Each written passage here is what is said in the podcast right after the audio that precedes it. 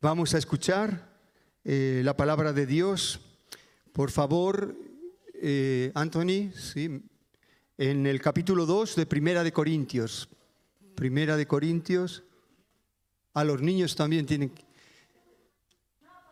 No hay, no hay, no hay niños, ¿o qué no hay? Ah, no hay escuela dominical, que, que no hay guardería. Sí, guardería sí, pero nada más. hay guardería ahí atrás, ¿no? Vale.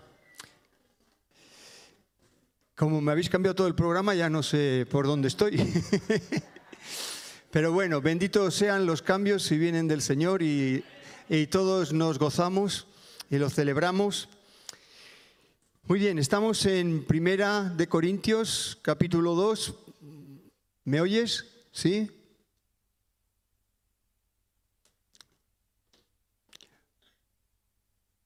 Ahí nos escribe el apóstol Pablo, escribe a la iglesia en Corinto y les dice, así que hermanos, cuando fui a vosotros para anunciaros el testimonio de Dios, el Evangelio de Dios, no fui con excelencia de palabras o de sabiduría, pues me propuse no saber entre vosotros cosa alguna, sino a Jesucristo y a este crucificado. Y estuve entre vosotros con debilidad y mucho temor y temblor. Y ni mi palabra ni mi predicación fue con palabras persuasivas de humana sabiduría, sino con demostración del Espíritu y de poder. Gloria a Dios para que vuestra fe no esté fundada en la sabiduría de los hombres, sino en el poder de Dios. Hasta ahí, de momento,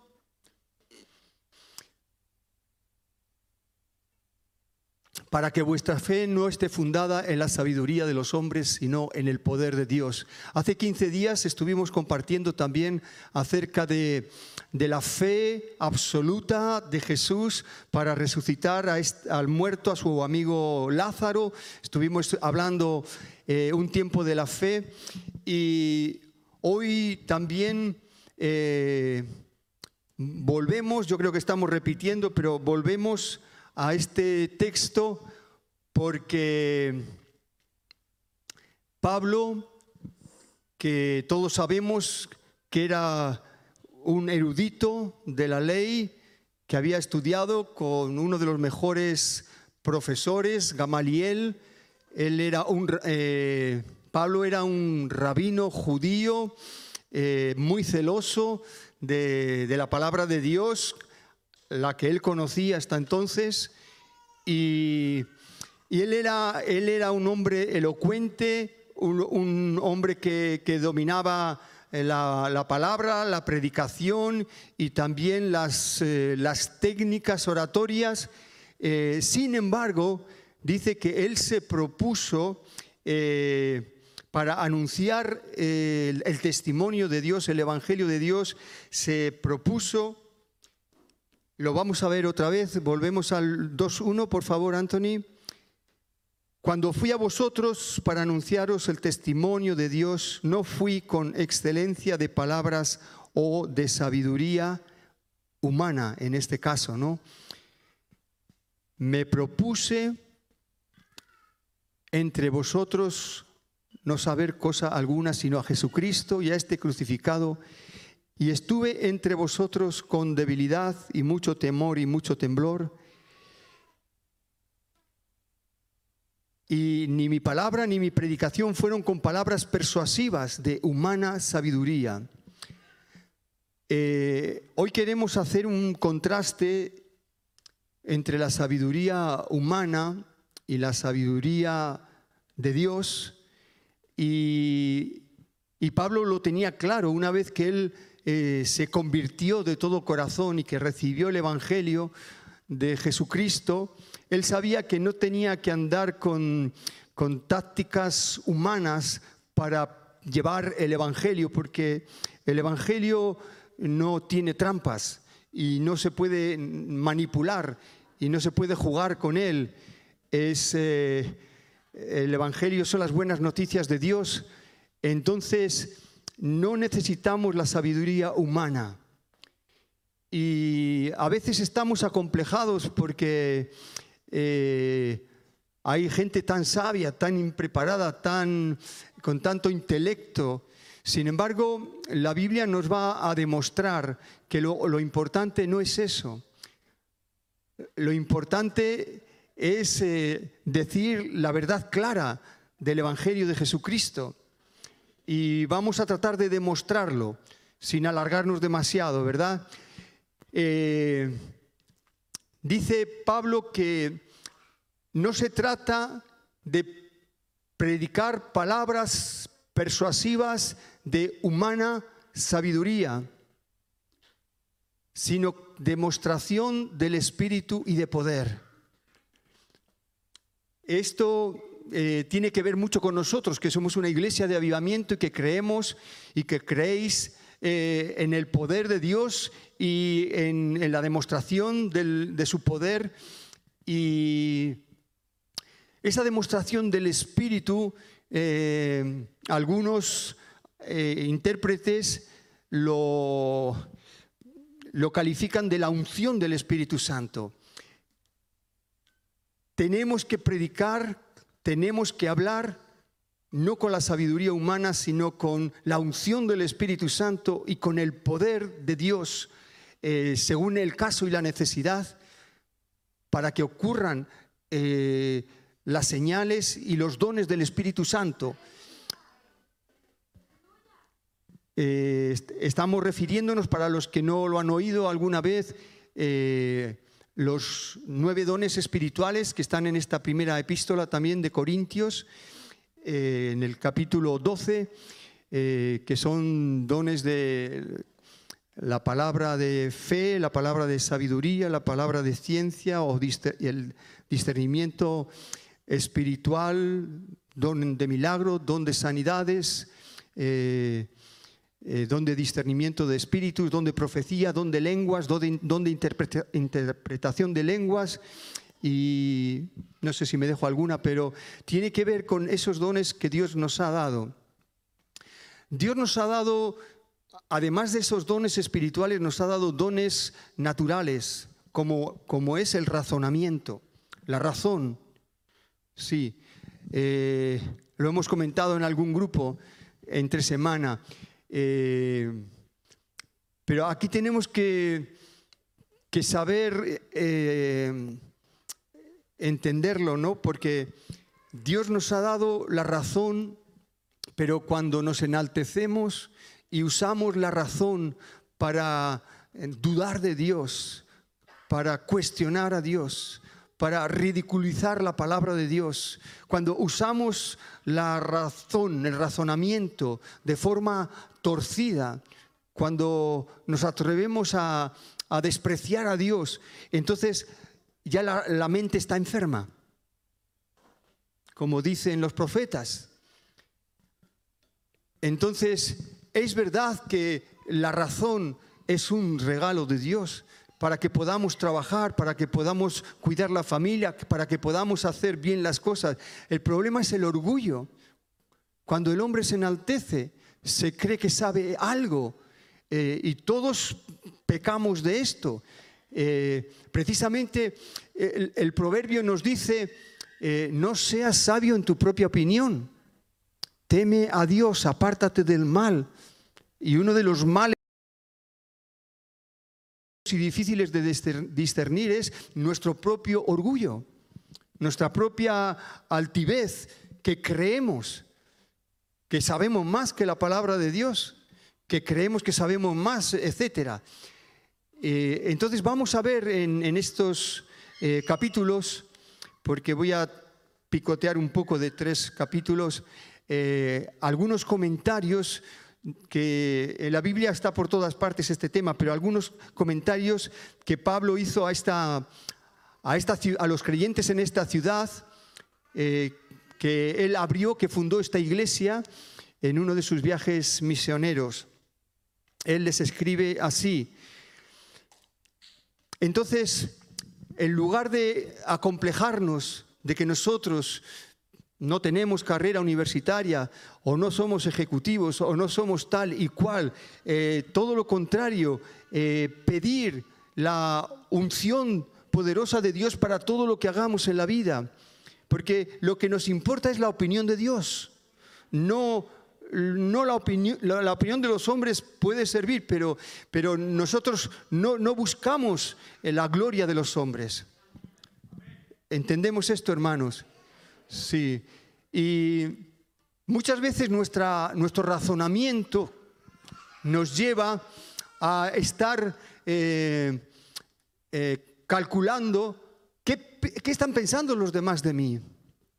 Y entonces ese razonamiento eh, no es útil. Tenemos que pensar sobre todo qué piensa Dios de mí, qué, me dice la palabra de Dios. E, esto es una, esto es una verdad muy grande, hermanos. Eh, vivimos, vivimos ahora en esta parte del mundo eh, llamado el mundo occidental, vivimos bajo la influencia de lo que la Biblia llama el espíritu de Grecia. Es un, es un príncipe demoníaco eh, muy poderoso y muy astuto y muy sutil y todo su ejército y que, y que sutilmente están eh, poniendo, eh, están distorsionando nuestro razonamiento, poniendo ideas y pensamientos que nos desvían de la verdad de la verdad. La verdad es Jesucristo. El Evangelio, el Evangelio de Jesucristo es la verdad absoluta. Y, Pablo dice que aún sabiendo como él sabía, aún teniendo los títulos que él tenía, él dice, yo no me propuse ir con esa sabiduría a vosotros. No me propuse ir con, con esas credenciales, sino que fui con temor y temblor porque tenía temor de Dios, de dar el Evangelio bien dicho, con la verdad auténtica y no con la eh, elocuencia humana. Ok, pasa al versículo siguiente, por favor. Para que vuestra fe no esté fundada en la sabiduría de los hombres, sino en el poder de Dios. Ese, ese era el objetivo del apóstol Pablo, que las iglesias que él fundara no estuviesen eh, eh, apoyadas, sostenidas por ideas de hombres, proyectos de hombres, estrategias de hombres, porque el Evangelio no es pensamiento de hombres, es el pensamiento de Dios, es el corazón de Dios. Y entonces, nosotros en la iglesia queremos lo mismo. Eh, por eso el camino, eh, el camino útil es la humildad y, rebajarnos delante de Dios y de los hombres y, y esperar que Dios en su misericordia use nuestra boca para que la verdad eh, ponga el verdadero fundamento, el verdadero, el verdadero cimiento para una iglesia saludable que se apoya en el poder de Dios. Se apoya en el poder de Dios.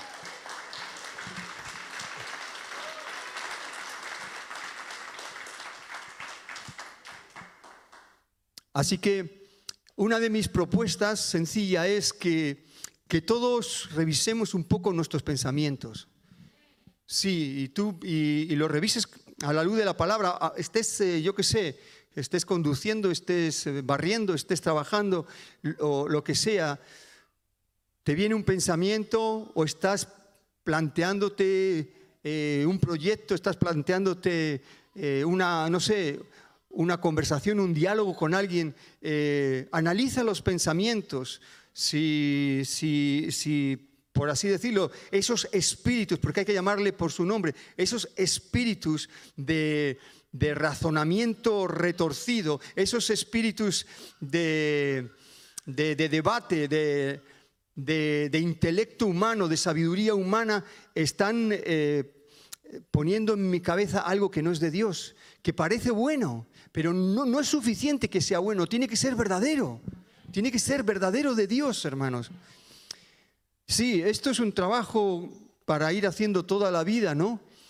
Eh, por ejemplo, ¿con qué motivación hago cada, cada cosa, ¿no? ¿Con qué motivación hablo? Hablo con las personas.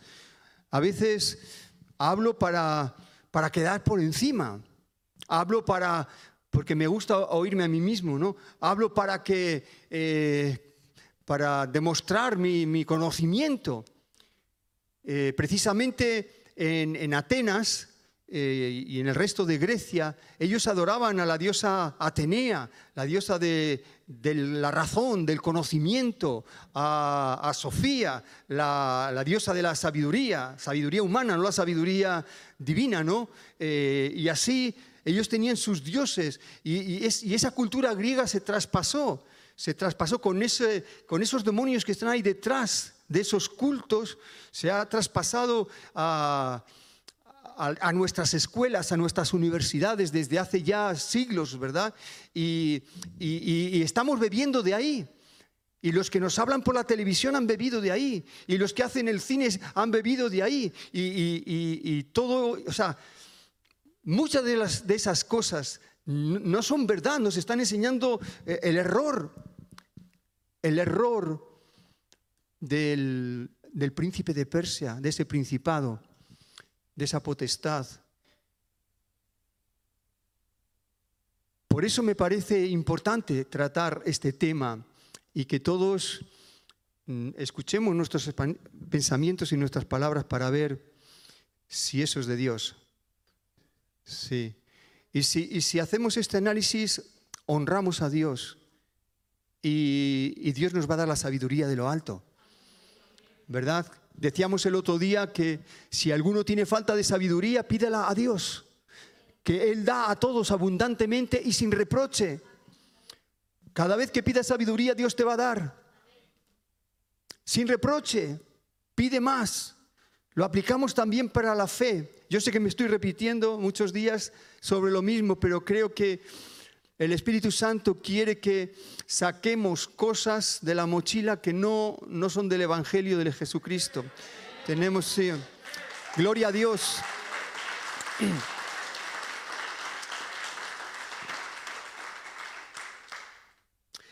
Gloria a Dios. Eh, a ver, Anthony, si me ayudas ahora, primer capítulo de Corintios, el verso 7.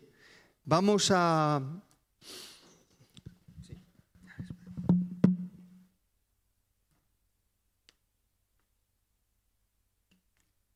Ya les he dicho a los sugieres que estos botellines son botellines asesinos. Porque cuando abres salta porque está, está hasta arriba de agua y luego te, te mojas todo. Pero bueno, ya, me han enseñado cómo se hace.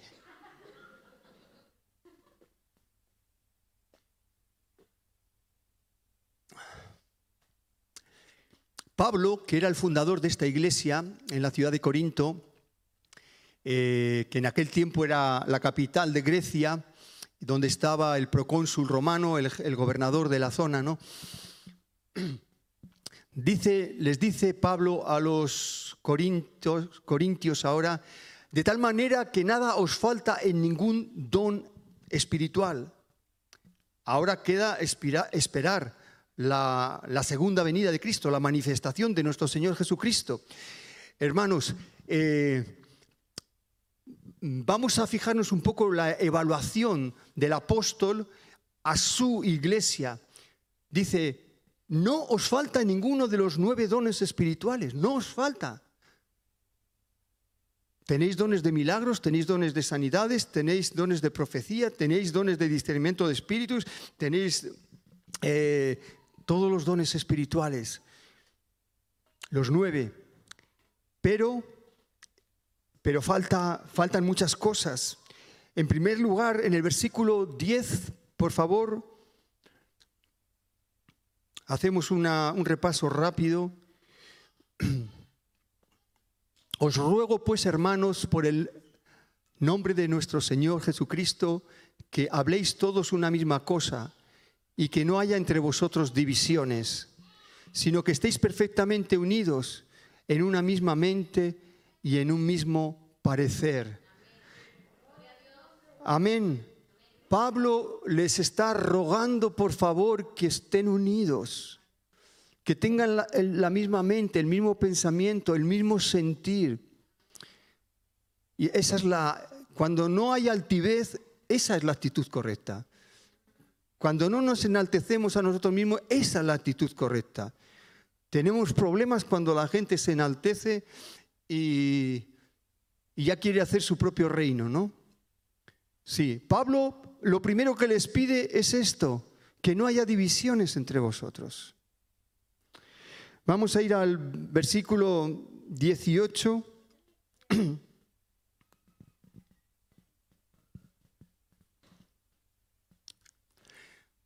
Porque la palabra de la cruz es locura a los que se pierden, pero a los que se salvan, esto es a nosotros, es poder de Dios.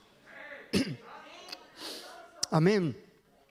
Hermanos, es verdad que el Evangelio es la verdad absoluta,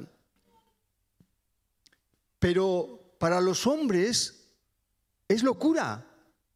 Nos ven como locos. Sí. Nos ven como locos y tratan de, intimidarnos y de, y de perseguirnos de cualquier manera, lo que sea. Pero eso, hermanos, no tenemos que asustarnos y acomplejarnos y, querer ser como ellos, que parece que, lo saben todo y que lo pueden todo y que nosotros nos seguimos manteniendo en la palabra de la cruz, aunque sea locura para los que se pierden, pero para nosotros la palabra de la cruz sigue siendo poder de Dios, poder de Dios, poder de Dios para todo aquel que cree, para salvación, para vida eterna.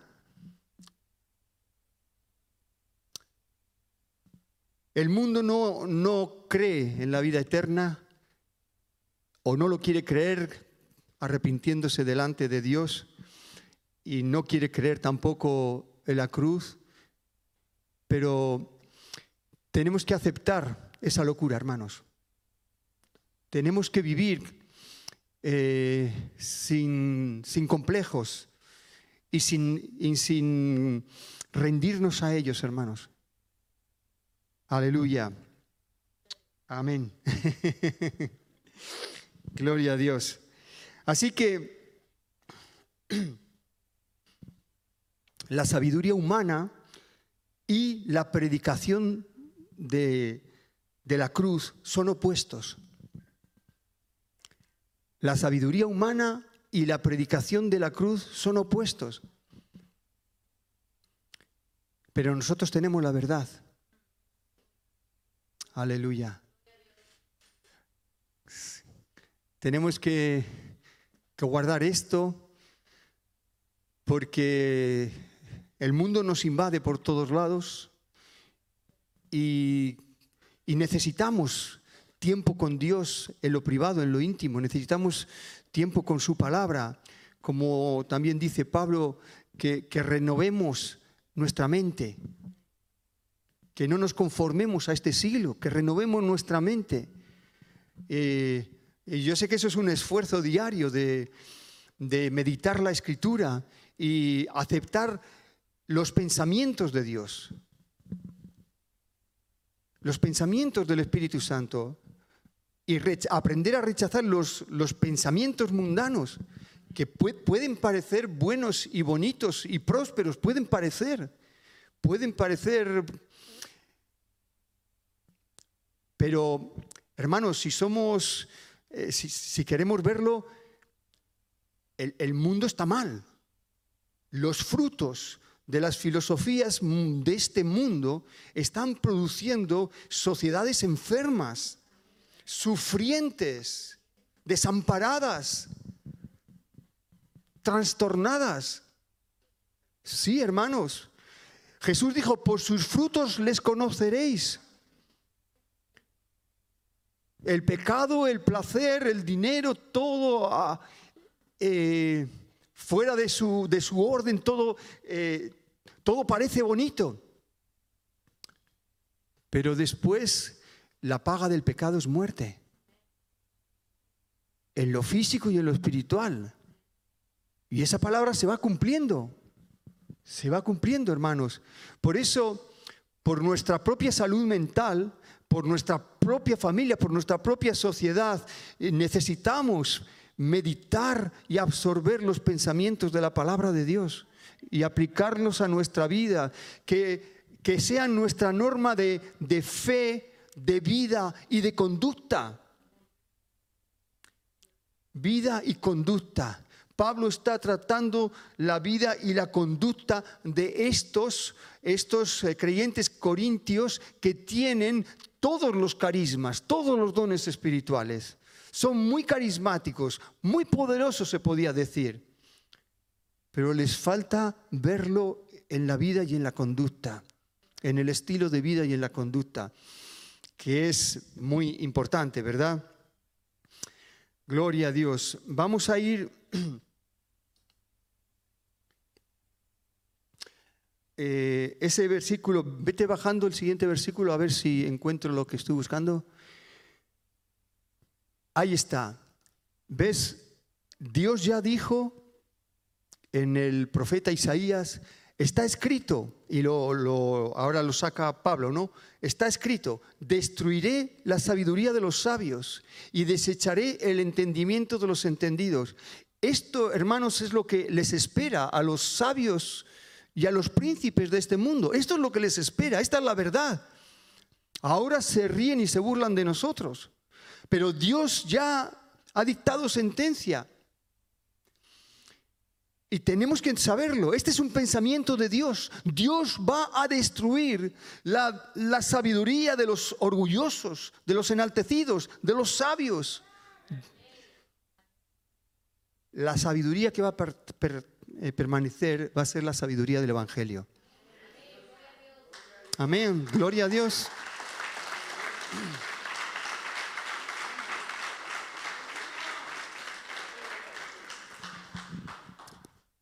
¿Lo veis claro, hermanos? Hay muchos versículos en la Biblia que va hablando de esto. A veces no los entendemos, por eso tenemos que abrir una carpeta nueva en nuestra mente ¿eh? para meter ahí este material, este material de lo, que, de lo que es en realidad. Esa sabiduría de los sabios de este mundo no sirve para nada. Y, y, Dios la desecha y Dios les va a volver, les va a volver locos a ellos. Versículo siguiente, por favor. ¿Dónde está el sabio? ¿Dónde está el escriba? ¿Dónde está el disputador de este siglo? ¿No ha enloquecido Dios la sabiduría del mundo? Siguiente. Pues ya que la sabiduría, perdón, ya que en la sabiduría de Dios el mundo no conoció a Dios mediante la sabiduría, agradó a Dios salvar a los creyentes por la locura de la predicación.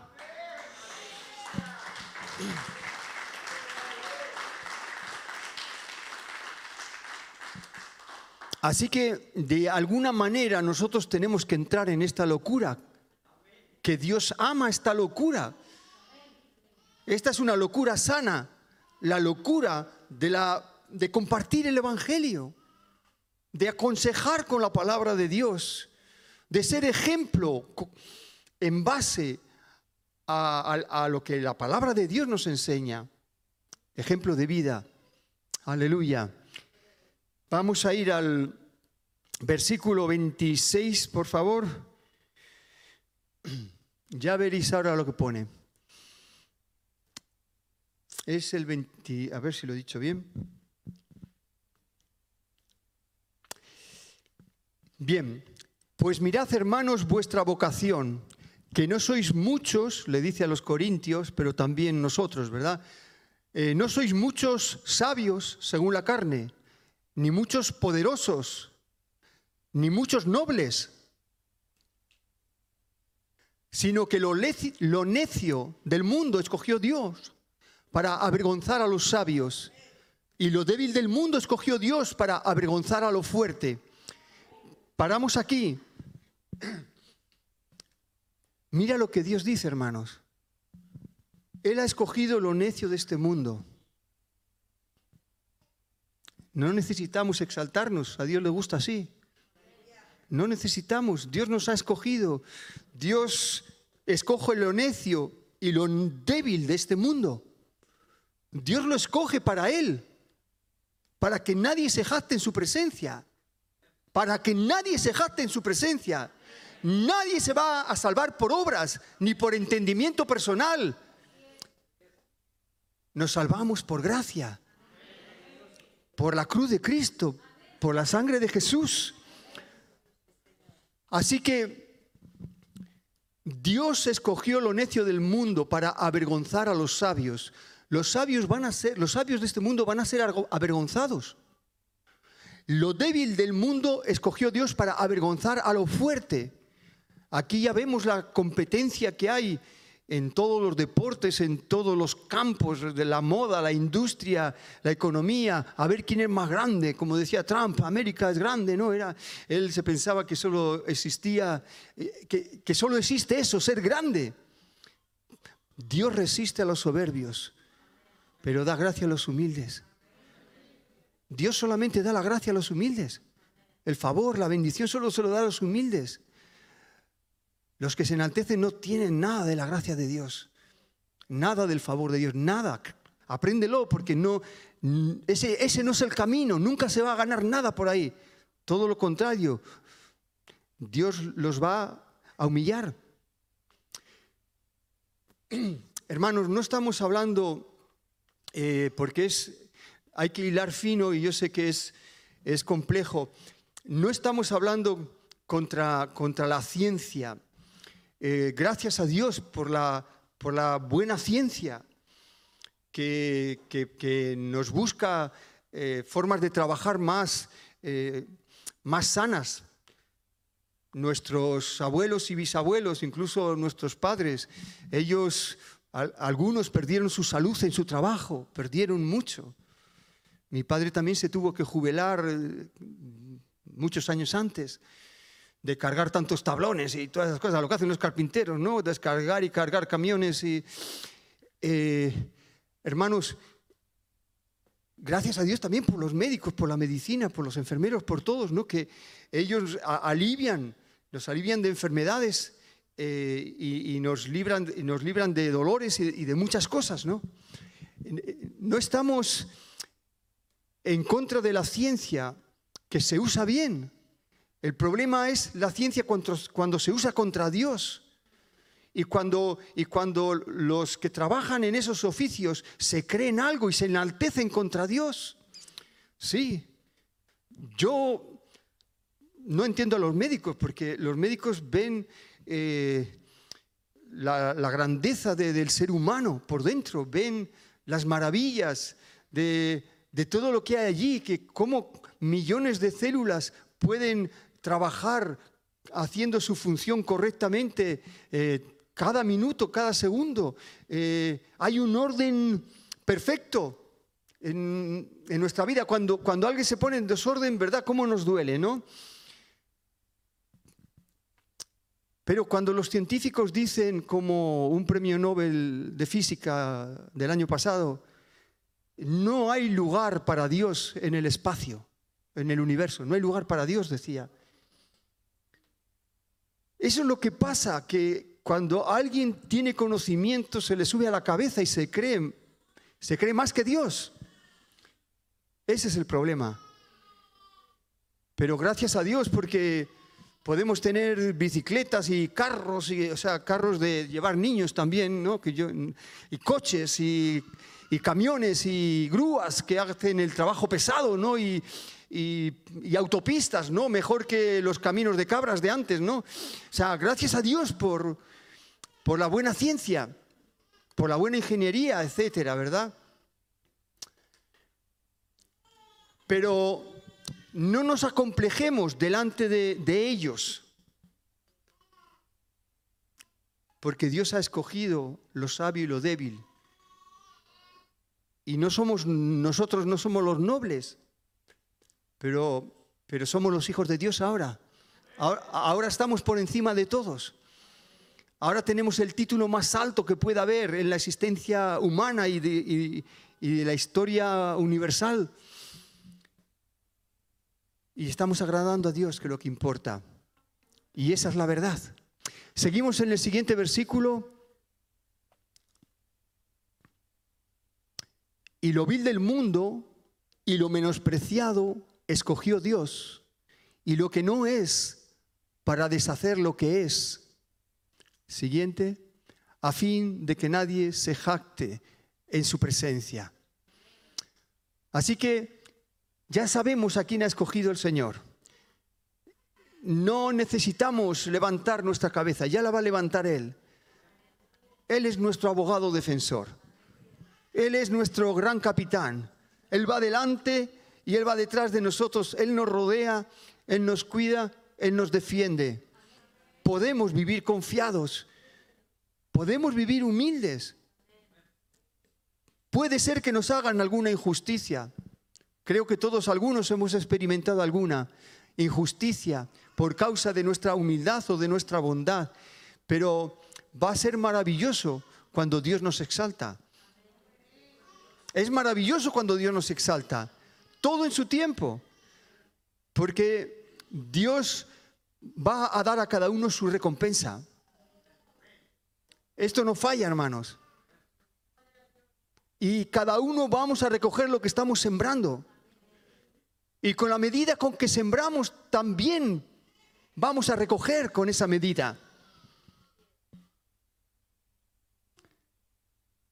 Por eso a mí me gusta ser generoso con, Dios, ¿no? Porque también sé que Dios es generoso conmigo y me va a dar, me va a dar más. Aleluya. Esa, es otra verdad, ¿verdad? Hoy, hemos visto, hemos leído que la Biblia habla bastante de, la economía y de la prosperidad. Y tenemos que... A, a veces tomamos las, las formas humanas, los razonamientos humanos, pero yo te invito a que creas más la propuesta de Dios para tu financiación futura, incluso para tu vejez, porque lo que sembramos vamos a ir recogiendo a lo largo de la vida. Aleluya. Muy bien, hermanos, ya sé que me he pasado.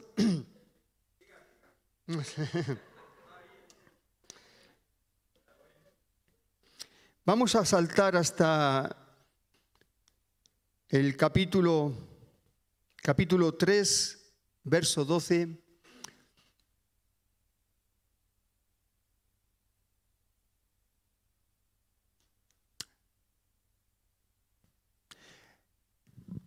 En este capítulo Pablo está hablando de que el fundamento es Jesucristo. Solamente hay un fundamento para una casa sólida solamente hay un fundamento para, dado por Dios para el hombre. Ese fundamento es Jesucristo y es su evangelio. Si nosotros usamos la razón, el conocimiento, para criticar esto o para menospreciar esto y apreciar lo que nos ofrece el mundo, entonces estamos en altivez, estamos en orgullo contra Dios y bueno, ahí nos arriesgamos, entramos en una zona peligrosa, ¿verdad? Eh, pero ahora nos dice que si sobre este fundamento Jesucristo alguno edifica oro, plata y piedras preciosas, es una cosa.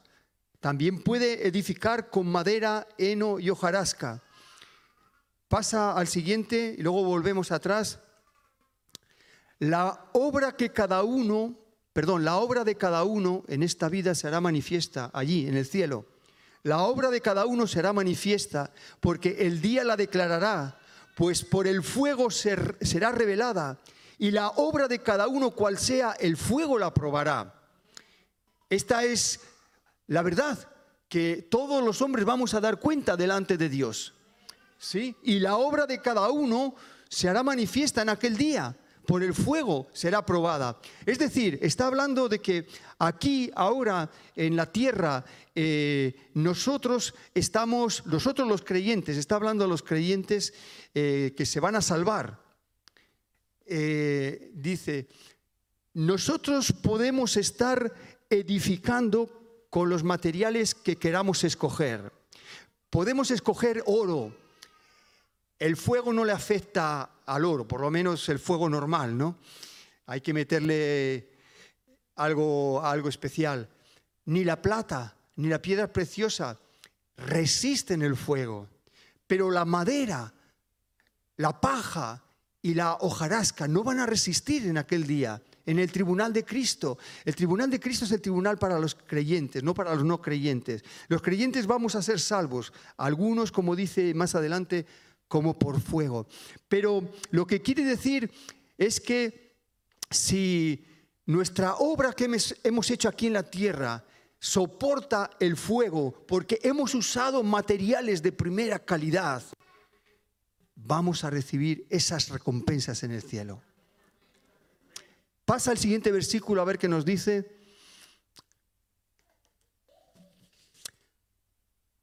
Si permaneciere la obra de alguno que sobre edificó sobre el fundamento Cristo, recibirá recompensa. Siguiente.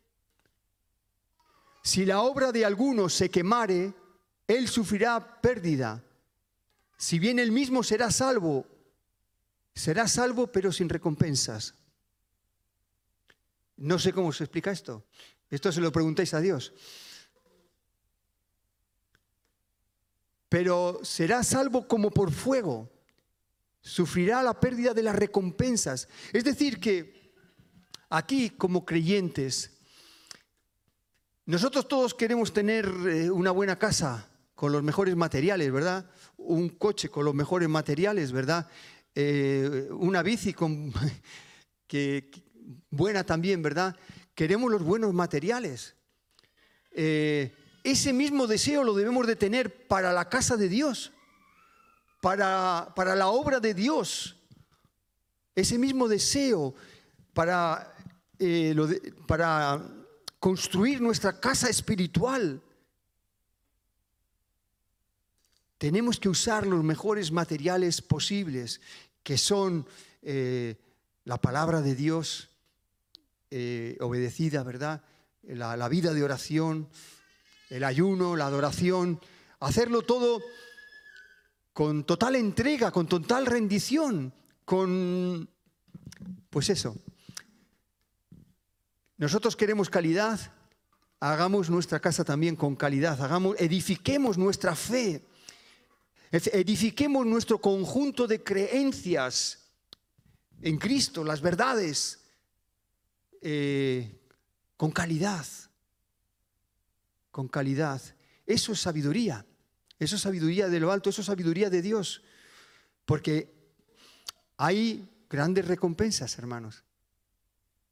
Los que sufran con Cristo van a reinar con Él. Sí, eso se va a cumplir. De alguna u otra manera, se va a cumplir. Y así con todo, hermanos. Así que vamos a poner fe también en esas recompensas que vienen.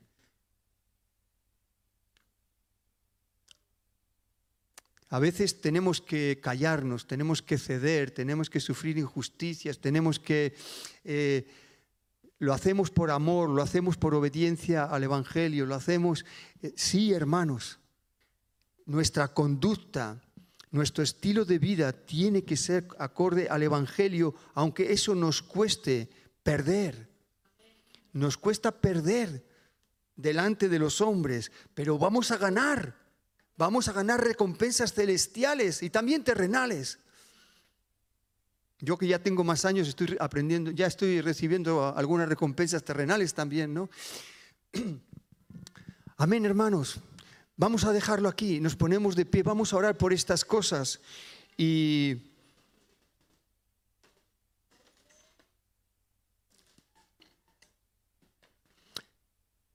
no tenemos necesidad de seguir a los influencers de este mundo. No tenemos necesidad, hermanos, de seguir a los mejores eh, futbolistas ni a las mejores eh, chicas de moda o lo que sea. No tenemos necesidad. Se puede ver, pero no tienen que ser nuestros héroes, ni nuestros ejemplos. ¿eh? No tienen que ser. Nuestro héroe es Jesucristo. Y nuestro ejemplo es Jesucristo. Y esa es la verdad, hermanos.